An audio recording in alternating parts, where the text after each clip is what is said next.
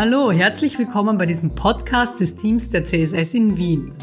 Seit 25 Jahren setzen wir unterschiedliche Softwareprojekte für Unternehmen aus vielen Branchen um und geben unser dabei gesammeltes Wissen gerne weiter. Sowohl in Artikeln auf unserer Website wie auch in Podcasts wie diesen. Apropos, was ist das Thema dieses Podcasts? Im Laufe unserer Firmengeschichte durften wir einige Intranets für Unternehmen auf die Beine stellen – jedes von diesen internen Netzen ist unterschiedlich. Aus dem einfachen Grund, weil die Anforderungen eines jeden Unternehmens eben auch unterschiedlich sind. Wir wollen uns in diesem Podcast nun ansehen, worüber man sich zu Beginn Gedanken machen sollte bei einem solchen Projekt, um diesen Anforderungen gerecht zu werden und damit natürlich am Ende ein Intranet zu haben, das einen wirklich glücklich macht. Dafür habe ich mir wieder zwei unserer Experten geschnappt. Das ist zum einen Hans-Peter Zillner. Er ist einer unserer Geschäftsführer und hat schon einige Intranet-Projekte umgesetzt. Hallo Hans-Peter. Hallo. Der zweite ist Marcel Hauer. Er ist einer unserer Product Owner. So nennen wir, also sehr vereinfacht gesagt, Projektleiter in der CSS. Und als solcher hat er ebenfalls schon Intranet-Projekte begleitet. Hallo Marcel. Hallo. Gut, starten wir direkt in das Thema. Hans-Peter, wenn du mit einem unserer Kunden ein geplantes Intranet-Projekt besprichst, welcher wäre jetzt der erste Punkt, den du abklopfst? Also ich glaube, der erste Punkt ist einfach mal ein Gefühl dafür zu bekommen, um welche Art von Intranet soll es denn überhaupt gehen. Ich glaube, das lasse ich am besten mal durch zwei grundsätzliche Fragen klären. Die erste Frage mal ist, wer ist denn überhaupt die Zielgruppe dieses Intranets? Da kann es je nachdem, in welches Unternehmen man geht, ganz unterschiedliches Verständnis davon geben. Aber üblicherweise mal die Frage zu stellen, wer hat denn überhaupt einen PC oder einen mobilen Arbeitsplatz und hat damit Zugriff auf ein mögliches Intranet? Wer ist denn überhaupt die Zielgruppe? Will ich nur eine gewisse Abteilung erreichen? Will ich alle meine Knowledge Worker erreichen? Und was mache ich mit meiner restlichen Workforce, zum Beispiel in einem Produktions- oder in einem anderen Betrieb? Die einfach nicht tagtäglich auf einem mobilen Gerät oder auf einem ähm, PC-Arbeitsplatz als Teil ihrer Arbeit tätig sind, möchte ich die trotzdem erreichen oder nicht? Die zweite Frage ist dann, was ist denn äh, die Zielsetzung des Internets für mich? Ich habe in, bei mehreren, bei vielen Kunden einen weiten Spannungsbogen gesehen zwischen Kollaboration, wo das Intranet wirklich ein Arbeitstool ist mit Projektorganisation und Dokumentenmanagement bis hin zu einem reinen Kommunikationstool, wo es darum geht, dass klassischerweise der Vorstand seine wichtigen Informationen top-down sicher zu jedem Mitarbeiter kommunizieren kann. Und dann gibt es natürlich eine weite Spannbreite dazwischen, wie sich diese zwei Aspekte zusammenmischen. Ich glaube, um das festzuhalten, ist in einem Intranet-Projekt, es gilt natürlich auch für jede andere Art von Projekt, wichtig in so einem Workshop zum Beispiel früh festzuhalten, was sind denn die Ziele, die man erreichen will. Und wenn die Leute dann beginnen, ihre Ziele auszuformulieren, wird einem sowieso klar, wo dann der Fokus zum Beispiel Kollaboration oder Kommunikation liegen wird, wer dafür überhaupt erreicht werden muss. Ich glaube, ein guter Einstieg in diese Arbeit ist ähm, vor allem bei Kunden, die sich schon im Vorfeld etwas Gedanken darüber gemacht haben, wie ihr Intranet ausschauen soll. Einfach mal die Frage zu stellen, so ein bisschen auch ähm, nach dem Prinzip Start Somewhere, Go Everywhere. Die Frage zu stellen, wie schaut denn eure Startseite und euer Hauptmenü aus? So trivial und banal das klingt, aber ich glaube, wenn die Leute wirklich sich schon Gedanken gemacht haben und beginnen können auszuzählen, na, natürlich im Hauptmenü habe ich hier stehen meine Abteilung und hier habe ich stehen mein, weiß ich nicht, meine Hobbys. Dann kann ich daraus schon sehr viel ablesen, was denn die Inhalte sind und dasselbe gilt halt für die Startseite. Mhm. Ja, das ist ein guter Tipp. Einfach sehr praktisch mal den Einstieg sozusagen des Intranets aufzeichnen und schauen, wohin die Reise geht. Gut. Vielleicht zu dir, Marcel. Was wäre der nächste Punkt, den du besprechen würdest mit einem Kunden? Also wenn es wenn wir das mit dem Kunden tatsächlich geschafft haben, die Startseite im Groben zu skizzieren, kann man davon ganz gut die Inhalte ableiten. Nämlich, man sieht ganz gut, was ist wirklich wichtig. Äh, nämlich das, was auf der Startseite ist, ist meistens wichtig. Das heißt, wenn da ganz prominent die Vorstandsnews stehen, äh, kann man schon sagen, okay, es gibt scheinbar News. Äh, es gibt auch News, die von Top-Down getrieben werden. Es kann aber auch sein, dass da auf der Startseite die neuesten Wiki-Inhalte stehen, also sprich usergetriebener äh, Content, mitarbeitergetriebener Content. Es kann sein, dass Multimedia ein großes Thema ist, dass ähm, ja, die, die Fotos vom letzten Betriebsausflug oder von der letzten Weihnachtsfeier interessant waren. Also man muss im Prinzip diese Content-Typen herausfinden, die definieren und gemeinsam festmachen. Die Frage ist auch, wer darf eben diese Inhalte anbieten? Also ich habe schon mal kurz gesagt, das betrifft einerseits, sind, ist es usergetriebener Content, also Mitarbeiter? Ist es nur eine Art Redaktionsteam, ähm, das eben ja, das eben News schalten darf äh, oder das, das Inhalte und Inhaltsseiten schalten darf. Gibt es einen Betriebsrat, darf der eigene, eigene Inhalte schalten, präsentieren? Ja, in die Richtung äh, denken wir da. Und das geht dann Hand in Hand mit äh, diversen Autorenprozessen bzw. Freigabeprozessen. Gerade bei Redaktionsteams ist es oft der Fall, dass ähm, es da ein Vier-Augen-Prinzip gibt, so irgendwie den den Buddy im Redaktionsteam, der, der sagt, okay, ich lese diesen Artikel nochmal rein, bevor er dann freigib, äh, freigegeben wird. Berechtigungen sind ein großes Thema. Wer darf in welchem Bereich äh, welche Inhalte schalten? Ja, und so gehen wir da an die Sache ran. Ja. Mhm. Hört sich alles ziemlich geregelt an und sehr durchgedacht. Wie ist es jetzt aber mit dem Stichwort Social Intranet? Also Social Media begleitet uns ja jetzt immer und überall. Und es macht ja auch vor der internen Kommunikation nicht halt, der Wunsch, diese Art von Kommunikation ins Unternehmen zu bringen. Ist das auch ein Thema bei unseren Internetprojekten? Ja, das ist natürlich heute mehr denn je, war aber auch schon in den letzten zehn Jahren immer wieder ein Thema. Und auch wenn du sagst, ich weiß jetzt nicht, was ist, das ist ja gar nicht mehr wegzudenken heute. Ehrlich gesagt, ich würde es in Frage stellen, weil das ist doch eine das ist nicht so eine einfache Entscheidung, wie du es gerade sagst. Ich glaube, das hängt sehr von der Unternehmenskultur ab und traut man sich denn, dass die Mitarbeiter frei und offen und jedem Unternehmen erreichend miteinander kommunizieren sollen, können, dürfen und wollen. Also es ist eher eine kulturelle Frage, ob man sich das traut und ob man das fördern will. Das beginnt schon bei schon ein Daumen hoch, Daumen runter zu einem Artikel ist schon eine Art von Social Intranet. Und man muss sich halt die Frage stellen, kann ich damit leben, wenn beim neuen Vorstandsblog-Eintrag dann 90 Prozent Daumen runter sagen? Oder nicht? Okay, ja. Also, es ist eher ein kommunikatives und weniger ein technisches Thema. Hat man Angst davor oder nicht? Und ja, und wie man das dann umsetzt, das hat sich über die Jahre geändert. Also in den ersten Intranet-Projekten, die ich gemacht habe, da war man noch Vordenker, wenn man über ein Forum im Intranet nachgedacht hat. Ansonsten geht's heute vor allem eher in die Richtung, wie nutzt man bestehende Tools und wie kann man die integrieren.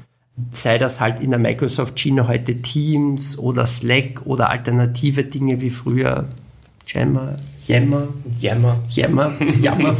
Nein, das ist da gibt es meistens, oder sagen wir so, da sollte es hoffentlich meistens heute schon im Unternehmen eine Strategie geben, wie man mit solchen sozialen Tools umgeht. Und wahrscheinlich wird es heute mehr darum gehen, wie man die bestehenden Tools einbindet, anstatt jetzt durch das neue Internet werden wir auf einmal sozial, weil dann ist eigentlich das Projekt sozial zu werden und nicht ein Internet einzuführen. Verstehe. Also zuerst die Struktur oder die Möglichkeit, die Kultur schaffen im Unternehmen, bevor man ein Tool einführt das dann möglicherweise eh nicht genutzt wird oder falsch genutzt wird. Hm. Du hast vorher, Hansi, auch schon das Thema Kollaboration erwähnt. Das ist jetzt eigentlich etwas anderes als das Social Internet. Genau, also Kollaboration ist eine Ausprägung von Intranet. Wenn das Intranet nicht nur top-down News getrieben ist, sondern hier es wirklich eine Plattform sein soll zur Zusammenarbeit, da spricht man von, von Kollaboration. Die Herausforderung in solchen Projekten ist, dass man dem Mitarbeiter ein Tool in die Hand gibt, das sehr, sehr viel bietet, das sehr, sehr viel kann und hier einen Freiraum bieten will, damit diese Kollaboration möglichst zum Thema, zum Projekt, äh, zu dem eben äh, ausgetauscht werden soll, äh, verwendet werden kann oder werden soll. Gleichzeitig will man aber Wildwuchs verhindern. Also wenn man den Mitarbeitern ein Tool in die Hand gibt, das alles kann und theoretisch alle Stückeln spielt, dann entwickelt sich natürlich jedes Team oder jedes, äh, jeder, jeder Projektspace, sagen wir da oft, oft dazu, irgendwie anders. Das heißt, wir bieten in solchen äh, Fällen dann wirklich eigene abgetrennte Bereiche, wo wir sagen, okay, hier könnt ihr themenbezogen, projektbezogen in Wikis, in Teamkalendern, in selbstorganisierten Listen, in Dokumentenbereichen zusammenarbeiten. Und das ist aber dann meistens wirklich nur eine Gruppe von Leuten. Also das sind Hausnummer 10, 15 Personen, die zu einem Thema zusammenarbeiten und hier wirklich in diesem Bereich walten dürfen. Okay. Da spielt natürlich das Thema Dokumente rein. Also natürlich arbeiten die Leute mit Dokumenten. In einem Unternehmen gibt es meistens eine ganze Menge davon in verschiedenen Arten und Formen. Und ein großes Thema ist da sicherlich auch, wo stelle ich oder wie stelle ich die bereit und wie verwalte ich die, oder? Die Frage ist noch weitergehend, welche Rolle nimmt das Intranet für Dokumente und Dokumentenmanagement im gesamten Unternehmen ein? Wir haben Kunden, die sagen Intranet, meinen aber eigentlich Dokumentenablage plus einer Newsliste auf der Startseite. Also das komplette Intranet kann ein Dokumentenmanagement sein oder Dokumentenmanagement kann ein kleiner Teil sein. Das Intranet kann die zentrale Quelle für Dokumente im Unternehmen sein. Einerseits der zentralen Top-Down-Dokumente wie Vorlagen, wie zentrale Marketing, Flugblätter, was auch immer, kann gehen bis zu speziellen Anforderungen, wie was wir auch bekunden haben, ist, wir müssen gesetzliche Normen, gesetzliche Weisungen unseren Mitarbeitern kommunizieren. Deswegen stellen wir die ins Intranet. Und on top gibt es dann noch einmal das Benachrichtigungs- und Bestätigungssystem, wo wir dann nachvollziehen und dokumentieren können, welcher Mitarbeiter wann dieses Dokument zur Kenntnis genommen hat. Das kann Dokumentenmanagement in einem anderen Sinn sein. Bei einem anderen Unternehmen ist das Intranet, wie gesagt, nur Werkzeug zur Projektorganisation und dann gibt es halt pro Projekt auch nochmal eine Dokumentenablage. Kann eben bedeuten, ich nehme gleich ein Tool, das Dokumentenmanagement inhärent bietet, wie es zum Beispiel der SharePoint wäre. Wenn es für mich eher nur ein Seitenthema ist und vielleicht sogar schon eine bestehende Lösung gibt, ist es dann oft auch ein gangbarer Weg, einfach zu sagen, die Dokumentenablage ist und bleibt dort, wo sie heute ist und ich biete nur eine komfortable Möglichkeit, in einer Liste die wichtigsten Dokumente auf der Startseite meines Projekts anzuzeigen und im einfachsten Fall habe ich einfach einen Link auf ein externes Tool und habe halt den Einstieg nur in das Dokumentenmanagement über das Intranet. Gut, zu Dokumente als letztes Thema. Was wäre denn noch ein wichtiger Punkt? Was würde euch noch einfallen? Normalerweise lösen wir bestehende Systeme ab. Das heißt, ähm, normalerweise gibt es schon eine Art Intranet vorher und dann ist die Frage, was tut man mit den Inhalten, die es da gibt? Soll, sollen die auch ins neue Intranet kommen? Und so gibt es jetzt unterschiedlichste Ausprägungen, wie man das machen kann. Man kann sagen, das ist uns natürlich das Liebste und äh, macht das Projekt auch kleiner. Man sagt, okay, nein, das alte Intranet lassen wir, wie es ist äh, und wir beginnen neu. Haben wir zumindest einmal den Riesenaufwand, den, den Inhalt migrieren zu müssen. Wenn es da jetzt viele Inhaltsseiten gibt, die wichtig sind, die tagtäglich gebraucht wurden, also sprich, dass das Internet nicht tot war vorher, dann muss man das irgendwie übernehmen. Und da gibt es den Weg, das automatisch zu machen oder manuell. Gibt es theoretisch auch Hybridlösungen. Automatisch heißt, wir setzen sich hin und ja, programmieren Lösungen, um den HTML-Inhalt und auch die Dokumente und so weiter zu transferieren. Man muss sich aber dessen bewusst sein, da muss man drüber arbeiten. Also das, das funktioniert nicht einfach so, dass man sagt, okay, mach aus A B und dann ist es super hübsch und neu, sondern nein, dann wird man drüber gehen müssen, weil sie normalerweise auch das Style verändert hat. Ja, oder manuelle Migration, sprich man kauft sich, man kauft sich ein paar Studenten und äh, lasst über den Sommer die, die Migration machen kann ganz reizvoll sein, wenn man die, die Ressourcen hat, hier auch noch auszumisten. Ähm, also sprich, wirklich Inhalte zu sortieren, zu filtern und zu sagen, ich nehme nur, nur mehr das mit, was ich wirklich brauche. Das ist überhaupt, ich glaube, die Frage, ob migrieren und wie, muss auch sehr eng abgestimmt mit den Zielen sein oder muss kritisch hinterfragt werden. Die wenigsten Auftraggeber trauen sich mal leicht zu sagen, ja, überhaupt kein Problem, wir schmeißen das alte Internet weg. Es ist eher mal der Schutzinstinkt zu sagen, nein, nein, wir übernehmen es eh eins zu eins, Aber da muss man sich ehrlich die Frage sein, warum baut man denn ein neues Intranet, wenn man die alten Inhalte eins zu eins drinnen haben will, warum bleibt man denn dann nicht beim alten? Dann gibt es ein paar sehr wenige valide Antworten wie das technische System wird am 1. Jänner unänderbar abgedreht und es geht einfach nicht mehr, aber üblicherweise, ja, der Grund zu sagen, wir bauen ein neues Intranet, weil das alte keiner verwendet und wir verwenden einfach eine alte, andere Technologie und dadurch werden alle glücklich und übernehmen die Inhalte wieder eins zu eins, wird man sehr kritisch in Frage stellen müssen, ob denn das die richtigen Schritte dorthin sind, um die Ziele des Projekts zu erreichen. Mhm. In der Migration und auch schon vorher kommen, wenn man in so einem Intranet-Workshop ist, dann kommen oft so die kleinen Rucksackprojekte. Suche ist da auch so ein klassisches Ding. Wir waren am Anfang unseres Workshops bei der Startseite und wir haben dort oben die Suchmaske hingezeichnet und da sind wir uns auch noch alle einig, was dann genau passiert, wenn man dann dort Speiseplan eintippt, ähm, dann schon eine ganz andere Frage. Habe ich ein rein content-getriebenes Intranet mit einem Content-Management-System, werde ich dieses sehr leicht durchsuchen können und werde auch schöne Ergebnisseiten anzeigen können.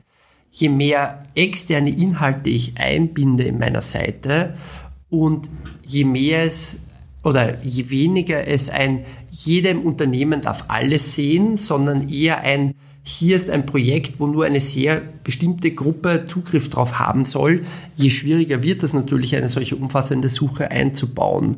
Weil spätestens, wenn man durch mehrere Quellen suchen muss, ist es immer eine Frage der technischen Machbarkeit. Und eben dem Schutzbedürfnis der einzelnen Dokumente gerecht zu werden, ähm, ist sehr schwierig. Das fällt dann meistens schon eher unter das Passwort Enterprise Search.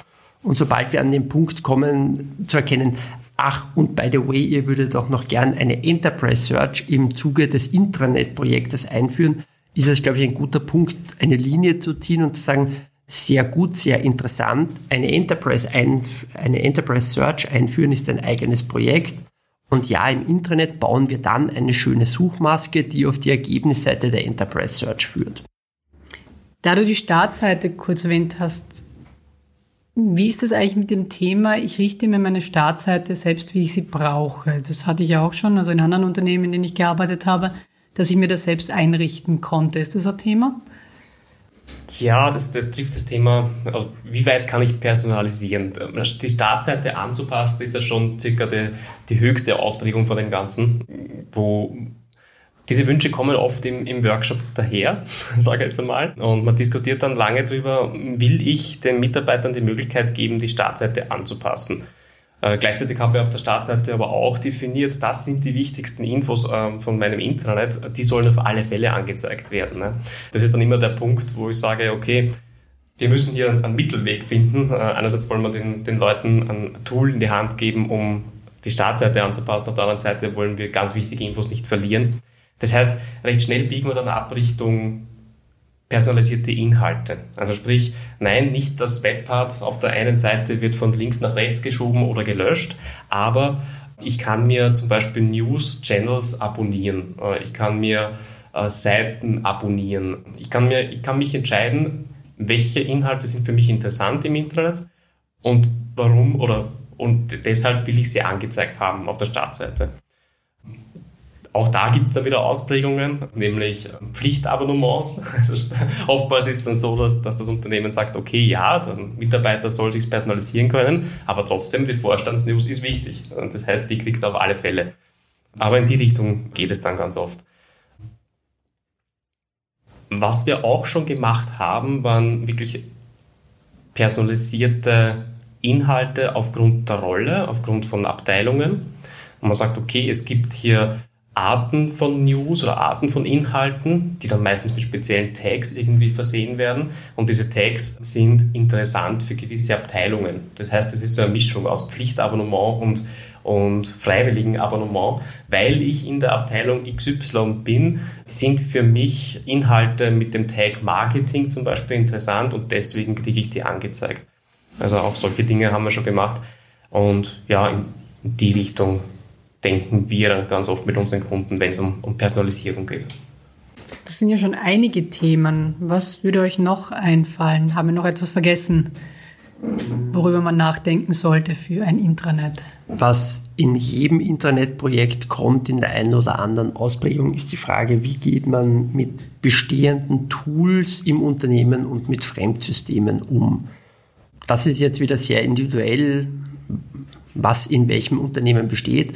Also auf zwei würde ich wetten, die würde ich fast schon mal fix in jedes Workshop-Ergebnis schreiben, bevor er begonnen hat. Also jedes Intranet hat einen Speiseplan oder zumindest das Thema Essen. Aber klassischerweise im großen Unternehmen, wo es eine Kantine ist, ist es halt der Speiseplan. Und in, ich glaube noch in jedem Workshop war es das Thema Telefonbuch-Mitarbeiterverzeichnis. Also ich würde einmal sagen, die beiden Themen sind fix gesetzt in jedem größeren Unternehmen, mit dem wir arbeiten.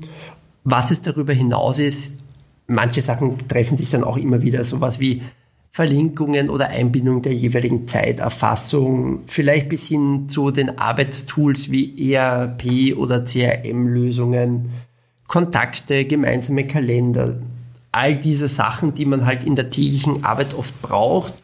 Und da kann man sich dann im Prinzip, gibt es für mich drei Stufen. Man, man erstellt die Liste all dieser Tools und für jedes dieser Tools gibt es dann zu entscheiden, wird das entweder A im Intranet neu gebaut als spezifische Applikation, die optimiert im Intranet läuft. B ist es nur eine Einbindung eines externen Systems, die einfach in einem Frame, in einem Widget Daten und Informationen aus einem zweiten System anzeigt. Oder ist es im einfachsten Fall einfach die Linkliste der Startseite mit den zehn häufigst verwendeten Tools und es ist am Ende des Tages dann einfach ein Link, der in einem neuen Browserfenster aufgeht. Im Idealfall halt schon mit authentifiziert und ich brauche mich nicht doppelt anmelden, aber das sind so für jedes Tool die drei Integrationsmöglichkeiten von wirklich neuem Internet bauen bis einfach ein Link mit Single Sign-On.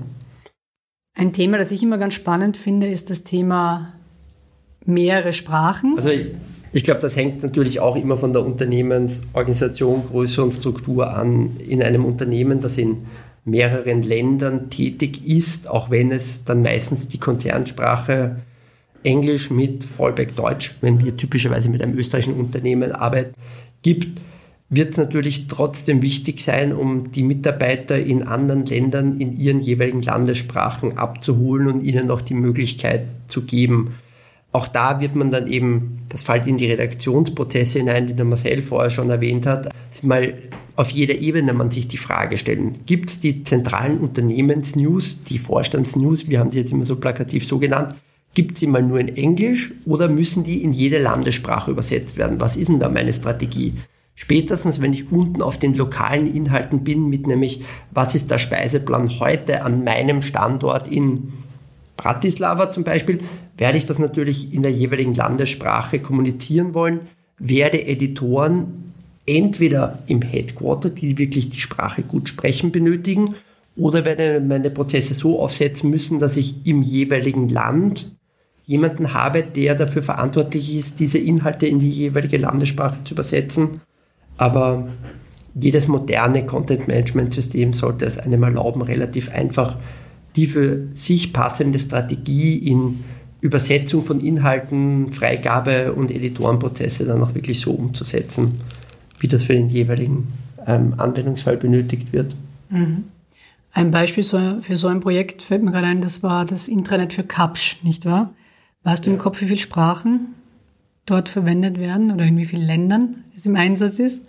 Jetzt überfällst du mich gerade. Ich glaube, es waren wenn du mich jetzt fragst, hätte ich behauptet, es waren 32 Länder mit über 20 Sprachen. Ich müsste aber nachschauen und dir nachreichen. Also jedenfalls eine ganze Menge Länder und eine ganze Menge Sprachen. Auf jeden Fall. Okay, ja. Gut, also das Thema Mehrsprachigkeit, unterschiedliche Locations, also viele Locations ist gar nicht so einfach, um nicht zu sagen recht kompliziert. Apropos kompliziert, wir haben noch gar nicht über die Technik gesprochen, also sprich über die technische Basis eines Intranets. Das kann ja auch recht kompliziert werden, oder? Ja, kann es. Vor allem, wenn man sich zu früh drauf versteift. Also wir haben es oft mal das Thema, dass der Kunde schon mit einer Lösung zu uns kommt, sagt, okay, ich habe den SharePoint zum Beispiel hier im Unternehmen stehen und jetzt machen wir ein Intranet drauf. Wir versuchen hier die Lösung oder die technische Lösung zunächst einmal wieder wegzunehmen, äh, um freier zu denken und uns dann ebenso wie jetzt auch am Ende über die wirkliche technische Lösung Gedanken zu machen. Und ja, da gibt es einige äh, diese, die, von diesen technischen Themen. Ähm, einerseits muss man schauen, wie bekommt man die Benutzer in das System? Also sprich, wie, wie kriege ich Anbindung an das schon ähm, bestehende Authentifizierungstool. Meistens ist es ein Active Directory oder irgendein LDAP. Dann muss ich mir anschauen, okay, wie verwalte ich die Rechte? Baue ich überhaupt äh, das Rechtesystem auf? Äh, welche Gruppen gibt es? Wer darf die verwalten? Wer soll die verwalten? Ganz wichtige Frage, weil nämlich die Gruppenpflege oder die Rechtepflege, die Berechtigungs, das, das, das Setzen der Berechtigungen im laufenden Betrieb doch ein, ein großer Aufwand ist, weil ja Mitarbeiter ständig dazukommen und weggehen. Ja. Das, ist ein, ein, Intranet ja nicht für alle Leute auf der Welt, sondern für eben nur das äh, Unternehmen. Und diese Mitarbeiter ändern sich äh, zudem nur die ganze Zeit. Das heißt, man muss sich schon genau überlegen, wie schafft man es, möglichst wenig Arbeit mit der Pflege der Berechtigungen zu haben, aber trotzdem die richtigen Leute im System zu haben. Ja, dann gibt es natürlich Qualitätsanforderungen wie das Ding muss performant sein, das muss skalieren, das soll sicher sein. Heutzutage haben wir ja virtualisierte Server, also wenn es der, der Kunde bei sich selber hostet, haben wir oft ein, ein großes IT-Thema. Kann die virtualisierte Umgebung das überhaupt? Äh, man darf nicht unterschätzen, wie viel Last es auf so ein System bringt, wenn ein Unternehmen mit 2000 plus Mitarbeitern äh, plötzlich ein, ein Internetsystem hinstellt, wo vielleicht dann tatsächlich auch noch Multimedia-Inhalte drauf sind. Das heißt, hier haben wir die, die IT-Abteilung schon sehr gern sehr früh an Bord weil das einfach große Anforderungen auch an die Hardware stellt. Oder man geht halt in die Cloud, dann hat man das nicht. Äh, dann hat man allerdings auf jeden Fall noch die laufende Betriebsführung. Das heißt, irgendwer muss sich mit dem Tool auskennen, irgendwer muss äh, das, das warten. Bis zu einem gewissen Grad macht es der Kunde selbst. Für die Lösung warten wir, also die Lösung warten wir dann letztendlich. Äh, und dann gibt es immer noch die, die Betriebsinfrastruktur. Das kann jetzt eben der unterliegende Server sein kann jetzt aber auch die Cloud-Umgebung sein, wo wir auch oft noch gerne mit, mit Partnern zusammenarbeiten. Das heißt, hier muss man sich überlegen, wie sieht das Betreuungskonzept aus, wer ist für was zuständig und wie, wie löst man ein Problem, wenn es mehrere Bereiche betrifft, damit eben ja, der Kunde zu seiner Lösung kommt. Ja, das sind schon so die, die, die größten Themen eigentlich. Okay, wir haben jetzt wirklich einiges angesprochen. Also wenn ich mir so meine Liste anschaue, haben wir jetzt 13 Themen, also Glückszahl, durch, durchbesprochen. Das ist schon eine ganze Menge und trotzdem sind wir recht an der Oberfläche unterwegs, oder? Ja, also in unseren Workshops äh, sprechen wir tagelang über diese Themen. Okay, ich wollte nämlich fragen, wie lange das normalerweise dauert, solche Workshops, wenn es um größeres Intranet naja, geht. Die Workshops kann man sich vorstellen, vorstellen wie, wie ja, ich sage jetzt mal, gemeinsame Unterrichtseinheiten, wo wir gemeinsam Themen aufarbeiten und, und ansprechen. Aber letztendlich nimmt sich jede Partei irgendwie Hausaufgaben mit heim. Und dann beginnt die eigentliche Arbeit, wenn es darum geht, die Abteilungen zu durchforsten und ja, sich klar zu werden, was will man denn wirklich. Mhm. Wie viele Intranet-Projekte hat jeder von euch eigentlich schon gemacht in der CSS? Wisst ihr das noch? Eins, zwei. Es wird gezählt. Ich schaue gerade auf die hübsch ausgedruckte Wand unserer Referenzprojekte hier im Meetingraum, wo wir gerade aufnehmen und versuche ein paar meiner Projekte zu erkennen. Marcel, du sicher mehr als ich, oder? Also ich bin jetzt bei knapp zehn größeren, ja, würde ich sagen. Zählst du unser eigenes da dazu? Natürlich, das war die größte Herausforderung. Nein, bei mir sind es definitiv weniger. Aber ich würde sagen, Workshop-Phasen sechs. Also sechs fallen mir jetzt ein. Mhm. Größere mhm.